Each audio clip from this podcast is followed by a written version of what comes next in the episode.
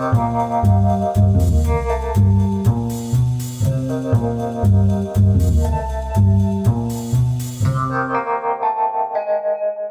家好，我是古怪教授谢承彦，欢迎收听我们的新节目哦。乌 ban。那如果大家去看我们这个节目的这个图腾啊，或是这个节目特别制作了一个 banner 哦，那你会发现这个图很有意思哈，这个很有意思。很多人说那个伸出来的是什么？那就是舌头。然后里面呢，刚好就把那个 u ban 啊这几个英文字母啊挤在这个图里面。那看起来有没有一种七嘴八舌的味？道，而且如果你仔细看呐，刚好里面挤进去的英文字就是 W O O B A N G 哦，然后再伸一个舌头出来，这个非常有感觉哈，非常有感觉。然后呃，为什么会有这一个节目的发想哈？也是因为我觉得每个社会事件的背后啊，总有一些错综复杂的一些病态的细节。为什么我讲病态？其实每个人都有病，每个人都有秘密，每个人都有。呃，一些些不正常的地方哈，但是这些不正常不见得是坏事哦，不要觉得我讲的不正常好像是不见得是不好，那可能呃需要探讨需要讨论哦，所以我也希望透过我们这个五杯啊乌病啊，就是台语发音啊有病啊，台语叫五杯嘛哈，来带大家七嘴八舌挖真相。那我们这个节目在上架在 Mixer Box 哈，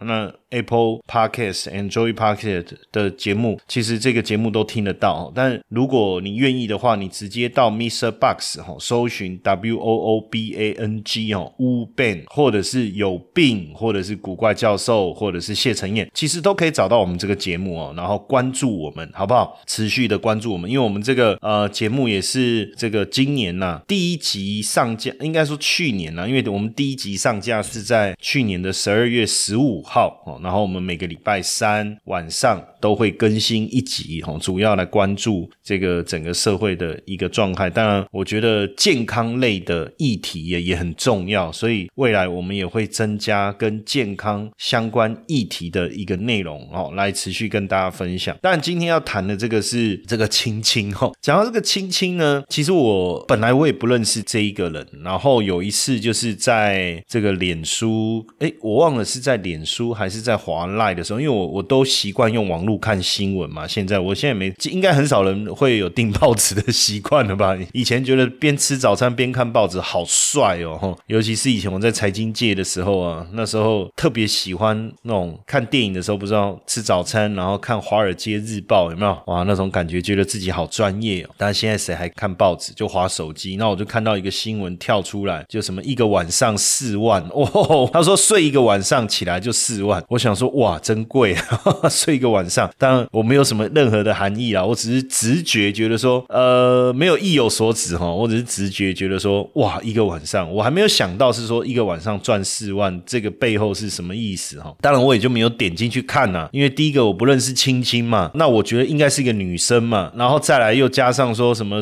我把它看成睡一晚哦，他的意思是说睡一个晚上起来哦，睡一觉就赚了四万多。但其实当然这个数字。是不是很惊人？可以说是，也可以说不是。你比如说，以前我们在基金界啊做操盘啊，其实对我们来说，假设我今天几千万、上亿的一个资金，一个晚上四万，好像也不是什么多了不起的事情。但是对一般的投资族来讲，你说如果我今天呃买一个股票好了，一百万好了，然后它涨停板是百分之七，那你就是赚七万嘛。但是神奇的是说，他在睡觉的时候，那我第一个想法是啊，不用看了，这应该应该就是做美。股嘛，对不对？如果按照逻辑来想了哈，所以我也没有特别点进去看，而且坦白讲，七万也没有真的让我觉得。你说如果睡一个晚上起来多一百万哇，那这个就这个就屌了，对不对？但是这个标题还是蛮吸引很多年轻人的，因为呃，年轻人一个月他可能现在最低薪资是二五二五零嘛，那如果说他的工资是薪水是三万的话，那他可能要工作一个月嘛。好了，即便他薪水六万好了，也要工作两个礼拜嘛，所以一个晚上就多四万。多块对年轻人来讲，确实也是蛮吓人的哈。但是当然就是说，我没有去细看看这个，那是因为后来这个我去三立嘛，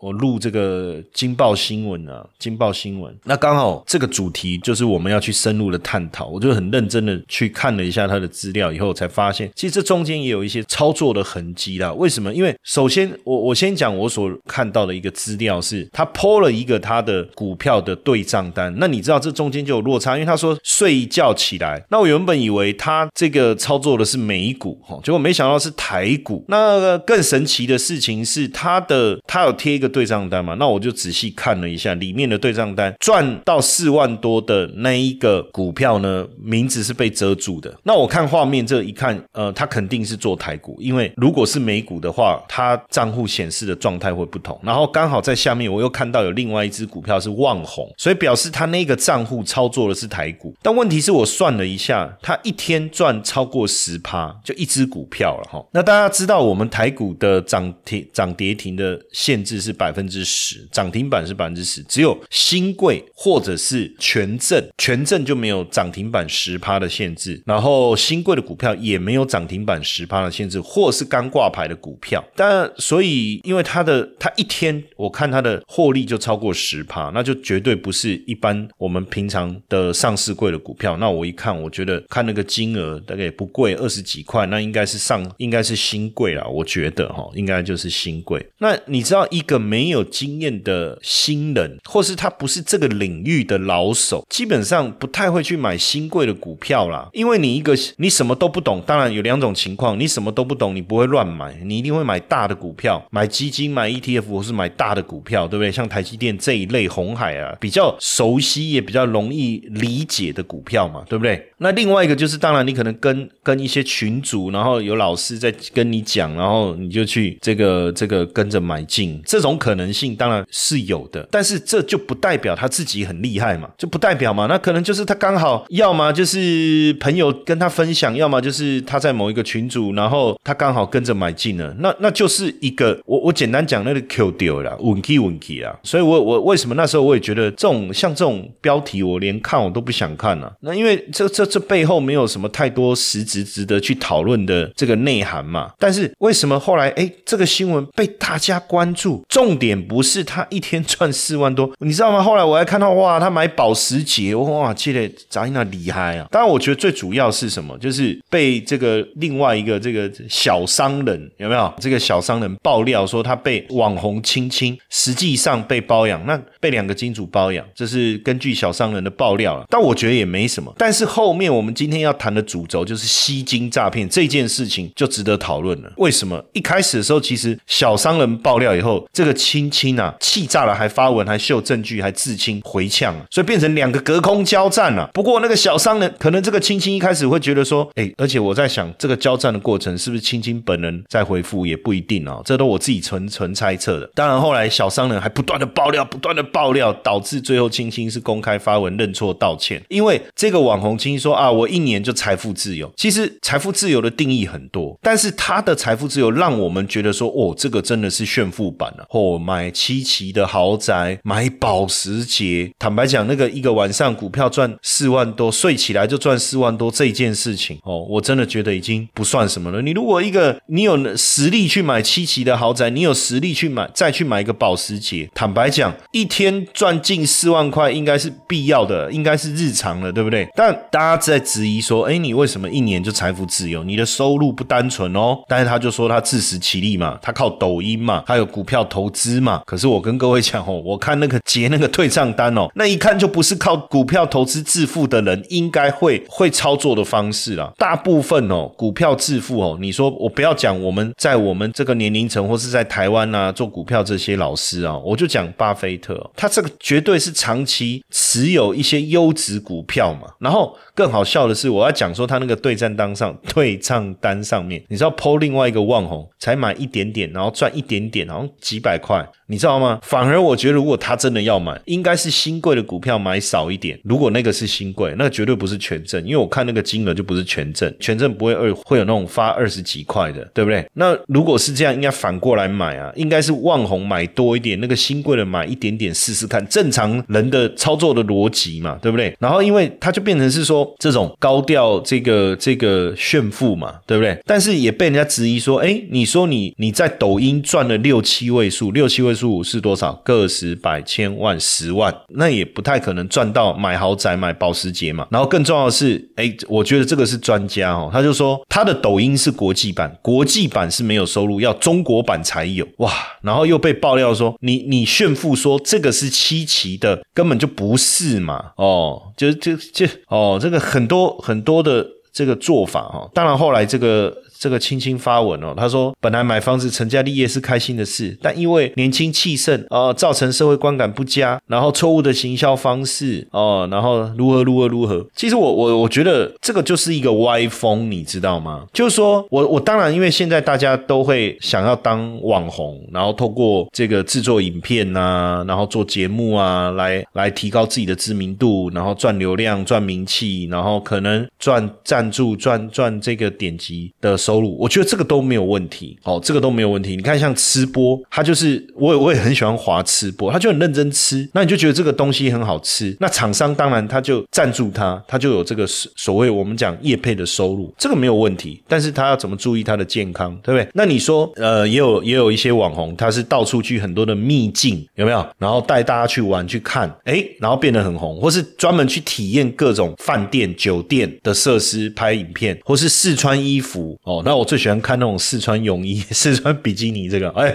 喂，哎，这个形象已经不好了，不要再扯到那边去，对不对？我我觉得这个都 OK，但是你突然之间，你就是哇，突然好像戴劳力士哦，开跑车、开豪宅，我我在想的是说，真的大家是笑贫不笑娼还是怎么样？然后透过这样，然后让大家很羡慕，哇，好啊，那如果是这样，我觉得也 OK 啊。你要炫富，你要高调的去让别人知道你赚很多钱，我觉得也 OK 啊，对不对？但最后你的目的到底是什么？什么结果被发现根本就是吸金嘛，然后这个大家就说哇，你怎么那么有钱啊？那我就做股票啊，我就做一些投资啊。那我们不懂啊，哎呀，我也没有空教你啊。不然这样子，你们把钱集合过来，我来帮你们操作好了。可能类似这样，那这样其实就就有问题了。您现在正在收听的是乌班。我们团队有两个节目，一个是您正在收听的《Wu Ban，》，主要以社会事件评论为主轴；另外一个是《华尔街见闻》，主要以财经时事分析为主轴。有兴趣的听众可以直接搜寻《华尔街见闻》，欢迎一起关注收听哦。那当然，你说也因为他们这个青青跟小商人两个在 FB 跟 IG 隔空交火，当然就陆陆续续被大家秀出，这就是被被揭穿嘛，被这个小商人揭穿，你这个两千三百万的新房根本就是个骗局哦，甚至要集合所有的被害人一起来提告哦。当然，他讲的这个两千三百万的新房，其实不过就是一个屋龄超过二十五年的七百多万的中古屋啦。哦。然后呢，根本就是跟金主来合作哦，来诈骗。实际上比较像这种吸金庞氏骗局，或是直播诈骗哦。那所以这个小商人也在网络上啊，就就 po 了一个文呐哈。他说：如果你身旁或是你本身哦，这个我我我我我引用这个小商人脸书所 po 的一个资料了哈，是这个超级集团哦，邱世伟、陈豪、青青的吸金案，或者是他直播诈骗的受害者，就赶快来联。落这个小商人，他已经整理了二十五位受害者的资料哦，交给法务部调查局哦。他说一定会保护大家的隐私哦。那他协同这个市政府、市警局、法务部调查局，还有这个廖婉如委员，还有律师来当大家的靠山，连这个新闻台的记者也联络好，要把这些事情来曝光哦。他会动用他的这个关系哦，来帮大家来争取权益哦，来争取权益。而且他真的很厉害，他连这个里面他刚才提到这个邱先生。他说他这个 GoGoRo 有一千五的罚单都忘了缴哈，一月二十六号会到期，还有三台车的燃料税哇，哎，你知道吗？这一段话哈很吓人呢，因为你要知道罚单这种这种几乎是个人的隐私，你怎么会能够查得到？然后包括三台车的燃料税哇，这个这个小商人也很硬呢，我觉得背景是不是也很硬啊？哦，那因为小商人他在脸书发文就提到说。他他们的手法，因为他们就是博弈嘛，洗钱开养生馆，然后让这个青青当网红出来抛头露面，来吸金诈骗。然后呢，坦白讲，这个吸收的资金有没有真的去帮大家投资？其实都拿去买精品啦、旅游啦，甚至。买保时捷，是不是这样？哦，是不是这样？那当然，所以为什么要高调炫富呢？因为坦白讲，你高调炫富可以吸引到这些帕大呀、塔卡派伊啊。我我我我我就我这样讲啊哈，天底下没有白吃的午餐呐，只有白吃会吃的午餐呐。所以如果你想要投资，你看别人赚很多钱，那你应该是去学习他能够怎么做到，然后去评估说这样的方法是不是合理。因为他说他每个月稳定三趴到五趴，好，那三趴到五趴，一年三十六到六十趴，那怎么做的哦？他说买土地啊，叭叭叭。然后也让大家知道我买土地啊有这些证明。实际上吸金了以后去做什么？去做啊？告诉你，其实去做外汇啊，又做什么？外汇不是原罪哦。大家不要一听到外汇就觉得说外汇被是有问题的哦，而是因为大部分人比较不理解外汇，所以他们就用外汇。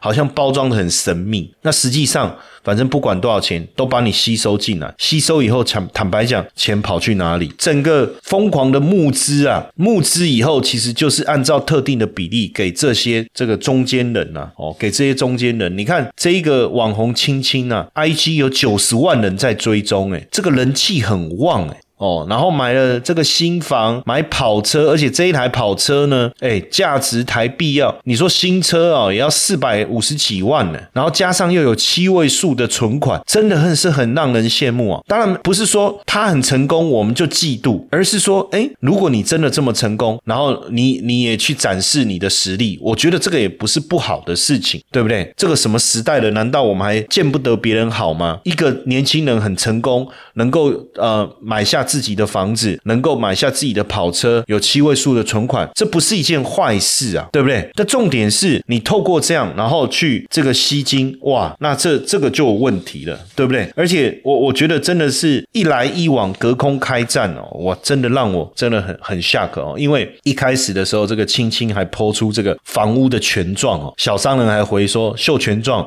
这算什么证明？你只是要证明被人包养吗？对不对？然后你说你你一年多。多少赚？他这里句话我觉得很实在。他说：“投资没有稳赚不赔的，没有错。”那股神巴菲特一年赚多少？百分之多少？百分之二十？百分之二十五？对不对？那你年纪轻轻，你可以超越巴菲特。那巴菲特这个股神的称号，I'm the gay 的丢啊！所以呢，他们才觉得说应该要来揭穿他们的真面目，不要。让大家就是让他们去诈骗别人的辛苦钱呐，真的是这样哦。而且因为你说你很会理财，很会做投资，感觉你就是一副就是优秀青年嘛。因为你还开咖啡店，有头脑又有外表，真的是很让人羡慕。然后而且加上这个人设，就是财富自由嘛。然后到处度假，对不对？然后秀名牌，然后经营网购。说真的了哈。那甚至这个一开始的时候，这个青青还呛说：“哎呀，抹黑对我来讲见怪不怪了。”很多人做不到，你看眼红这个权状啊，你看我也提供啊，我现在是无限卡也是正卡啊，对不对？你没有合法的财力证明，你怎么可能会有报税记录？车子也可以给你看行照啊。结果没想到他越反驳这个小商人呢，哦，越看不下去哦，持续在加码爆料这个包养青青的金主的八卦跟职业，甚至呢，连他已婚的身份都被爆料出来，甚至连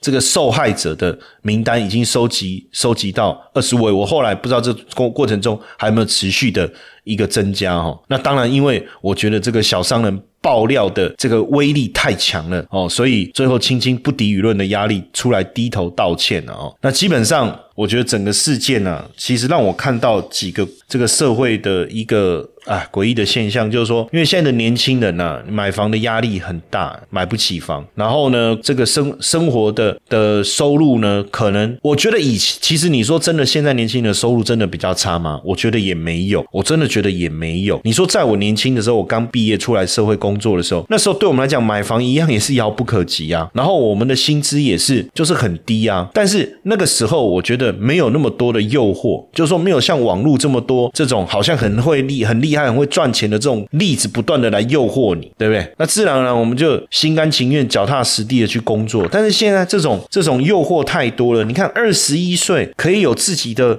妻妻，有自己的豪宅，可以砸四百多万买不动产、买保时捷。我跟各位讲，连我都羡慕啊，连我都觉得说，哇，到我这个年纪了，要这么轻松的买豪宅、买保时捷，还真不容易啊。因为你真的要买保时捷，你要无后顾之忧啊，就你没有家累，你要有停车位，对不对？哇，真的不容易嘛。然后再加上说，哇，你看这里面的装潢，哇，真高档，全幢八十平，室内五十平，扣除车位，哦，真的觉得说好羡慕哦，哦，真的。当然也是因为这个网络时代哦，资讯实在太发达了，所以。会让大家觉得说啊，那如果我也可以跟他一样，多好！当然，这个是我讲的，就是这个第一个社会的一个病态嘛，就是笑贫不笑娼，比我们过去来的更严重。大家也想要怎么讲，搭顺风车、搭便车、吃免费的午餐，啊，想说什么事都不用做就有钱赚。所以你看这一段时间为疲于奔命啊，好多的这个群主啊，这种诈骗的群主用我的这个头像，你知道最早的时候就在脸书就有人用。就就有学员留言说：“老师，哎，这个是不是你？”我说：“哎，对啊，这个照片是我没错啊。哎，那你有这个群主吗？哎，我们没有这个群主啊。我们什么时候有这个群主？完了，他就说完了，那被骗了。为什么？他们用我的名号去成立一个赖的群主，然后把大家拉进来，然后维系经营，连口气都跟我很像哦，真的很用心去观察我，告诉大家说啊，你要买什么股票，然后他们最近投资多少钱，买了哪一只股票，哇，看起来都很正很厉害嘛。那坦白讲，我。跟各位讲哈，我也可以说哇，这个台积电在两百块，我们就投资了两千万。你看现在涨到六百，哇，你看我们也赚了三倍哦。反正这很多东西都可以作假，可以包装的嘛。然后这个时候呢，哎，就告诉大家说，我们最近来炒作一只港股哦，然后大家赶快来开户，你赶快，我我一声令下，什么时候买进，大家就买进。有了前面的铺陈，那后面要设这个局就容易多了嘛。那很多人就跳进去买了那个港股，结果呢，港股那一只港股就崩盘了。其实就在帮香。港他们这些市场派在炒作，在出货啊，就是这样而已啊。更可悲的事情是什么？就是里面的群主的人还很多哎，一千多人啊。那我不知道有多少人被骗啊。如果如果百分之十，可能至少也有一百多个。那每个人被骗多少？五十万就五千多万了。然后再来是什么？即便我们去跟警察去这个报案了，然后调查局也介入调查，其实最后还是不了了之，因为他们说根本没有办法，因为那是国外 IP 找不到，那到底是谁也抓不到，根本就。结案了啊，就这样子啊。然后呢，可恶的是什么？就是我的头像更新了，他又成立一个新的群组，然后再用我新的头像。然后呢，早期的群主叫谢承彦，后来也跟着更新叫古怪教授。天哪，你所以你你知道这个有多恶劣吗？可是还是一堆人哦，跟着这个前仆后继的加入，然后上当被骗。所以我我我觉得第一个哈，就是说这个社会当然还是这种有人可以很努力，但是赚不到钱，有。人没有很努力，然后赚到很多钱，这个本来这个社会就是不公平的。但是我认为，不管你是要脚踏实地的上班，还是你要透过创业，还是你要透过投资，不管做哪一种都好，其实你千万不要相信就是快速致富这件事情。为什么？因为。基本上，你只要一相信真实，就是过去所谓的庞氏骗局啊，就是过去所谓的庞氏骗局。他告诉你轻轻松松一年可以赚二十趴、三十趴，实际上他要的是你的本金呢。所以你说像网红亲亲的这种例子还有没有？我跟各位讲，还是有很多很多年轻人不懂，然后因为这样子，然后去呃成为这群人的粉丝，然后最后呢，你知道他们正规的，我跟你讲，正规的一个投资啊，都有一个基本门槛啊。哦。就是比如说，尤其是这种比较知名的，就是绩效真的很好的。我现在不是讲说这种，他告诉你他他一假设了哈，我现在假设他绩效真的很好，他告诉你一个月他可以赚三趴到五趴，那一年就是三十六到六十。好，假设他也提供了他的绩效证明，然后也真的有创造出这样的投资收益。好了，我跟你讲，他不可能会收你五万块台币啦，你懂吗？至少就是五万美金起跳嘛，因为。这种客户不能多啊，因为多了以后会会影响他的这个投资的布局啊。尤其是如果他要能够创造三十六 到六十趴一年呢的收益的话，他能够投资的标的或是这个投资方式能够容纳的投资金额，一定不是无限制的扩大，一定有难度了。当然，我我我我不我不否认，确实有可能一年赚。三十几趴、六十趴的这种投资这个操盘手，他可以做到一年这样的一个绩效，这个我不否认，我我认为会有，但是他没有办法随着人数、投资人人数的增加、金额的增加，还能够一直维持同样的绩效。这反而随着投资金额的增加、投资人数的增加，因为你要知道，投资人他有的投一投几个月，他要把钱拿回去啊，那所以他还必须去控制那个资金的赎回等等这些细节啊，保留一些现金呢，要让大家赎回，然后呢，再加上能够创造这样的一个投资的项目，也许它的未纳量就只有一亿美金或者是十亿美金。当你超过了，它就很困难了，就没有办法再创造这么好的收入。所以，如果他告诉你我可以创造，我可以这么稳定的创造这样的收入，而且你发现投资的金额不限制，人数不限制，那我跟你讲，这背后肯定是一个局了。哦，就是要请君入瓮，然后大家就是待宰的羔羊了，就是这样子而已哦。所以这些小细节，我觉得还是注意啦。那你说做一些投资，然后当然我觉得羡慕，我也很羡慕啊，大家都羡慕啦。但是我们还是有这种，你可以用一些《穷爸爸、富爸爸、穷爸爸》书里面讲的嘛，对不对？提高你的这个财商哦。不要变成呃没有智商啊！哦，你要去提高你的财商啊，不是没有智商啊，这个很重要。合理的报酬其实还是可能找得到，努力的赚取投资的本金，透过合理的投资方法去累积你的报酬率，然后不要一天到晚异想天开啊！哦，那如果你你异想天开，然后想要赚取不合理的报酬，那下一个被骗的肯定是你了，好不好？还是要。理性一点，OK。希望今天这一集的内容呢，对大家呃厘清这整个事情有帮助啊。